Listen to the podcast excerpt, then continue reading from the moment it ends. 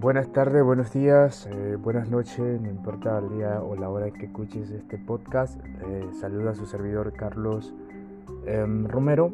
Y la verdad que vamos a conversar hoy un poco sobre eh, los anuncios que se hicieron de las peleas que vienen pronto. Y una de las peleas que viene pronto es la de Manny Pacquiao, la super leyenda filipina que busca hacer historia, que busca convertirse en alguien eh, más histórico de lo que ya es. La verdad que eh, captó mucho la atención haciendo ese anuncio a través de, sus cuentas de, redes sociales. Eh, fue un disparate total, la gente se emocionó, la gente se impresionó por el anuncio, sobre todo por el rival ¿no? que, que, que escogió a un Errol Spence que es el, para mí y para muchos el mejor, el mejor welter de la actualidad. Y escoger a Errol significa que Manny Pacquiao es una auténtica leyenda que quiere enfrentar a lo mejor. Viene de una pelea ante Keith Turman que, que suponía que Turman era el favorito y el ganador.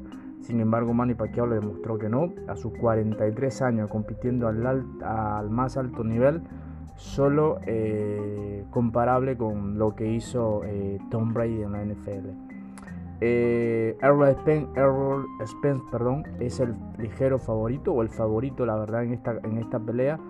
Que sin embargo, que sin embargo, este, Manny Pacquiao es una leyenda en la que no puedes apostarle en contra, no puedes decir eh, escojo a Errol porque Manny no tiene. La verdad que Manny ha perdido facultades, Manny por, el efecto dominó o por el efecto propio de la edad.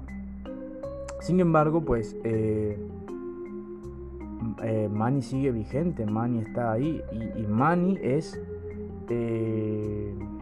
una leyenda en la que no puedes apostarle en contra porque te puede, te puede, te puede mandar a al sitio de los ignorantes, la verdad. Entonces, pero ya siendo objetivo y viendo los, los puntos, los valores, los números, la verdad que es un poco, eh, es un poco eh, complejo analizar la situación y pensar que Manny Pacquiao puede ganar esta pelea.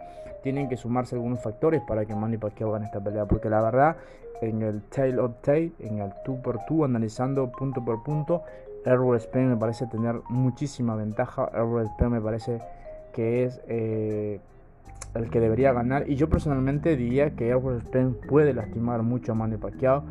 Eh, un Errol que viene de, de, una pelea durísima contra Dani García y que se comió algunas manos de Dani García, un Dani García que pega fortísimo y que no creo que Manny Pacquiao pueda hacerle daño con un solo golpe. Manny Pacquiao necesita una combinación eh, letal para hacerle daño a Errol y no creo que Errol se quede eh, estático esperando esa combinación.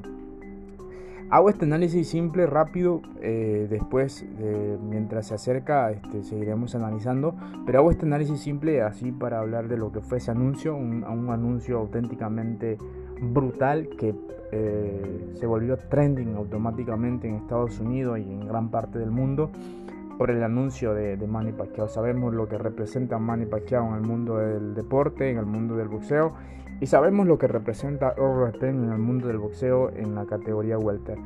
Eh, maravilloso.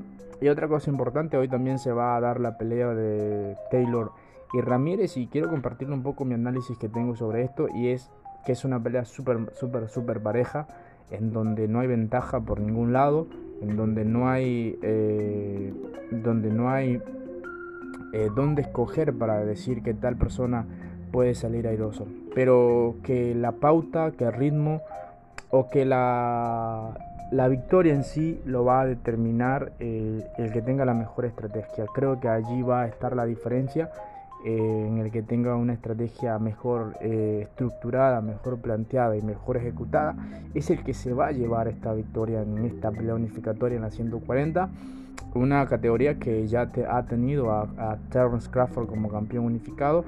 En, un, en, en, una ocasión en donde la oposición de Terrence no era tan buena como la que hay ahora, eh, o en su defecto o en su efecto, perdón, Crawford era muy superior a todos los que estaban allí. Sin embargo, aquí es diferente porque Ramírez y Taylor están muy parejos, Cepeda está, está ahí también, eh, Baranchi está ahí también. O sea, todos los rivales son de altísimo nivel y, los mejores son Ramírez y, Taylor. Entonces, eh, Taylor aventaja en estatura, por ejemplo, pero Ramírez aventaja en alcance. Eh, Taylor aventaja un poquito a Ramírez en el boxeo pero Ramírez aventaja a Taylor en la presión. Entonces es un, duelo de contraste, duelo de cosas que el que mejor sepa sacarle provecho y minimice las, las virtudes de su rival puede llevarse la pelea. Yo personalmente veo a Taylor ganando en las tarjetas, en una pelea cerrada. Creo que va a pelear en contragolpe, va a esperar que Ramírez entre y lo va a contragolpear con su puntería, sobre todo porque Ramírez es un peleador bastante frontal y al ser frontal eh, pues es más fácil para, para Taylor eh, golpearlo en contragolpe.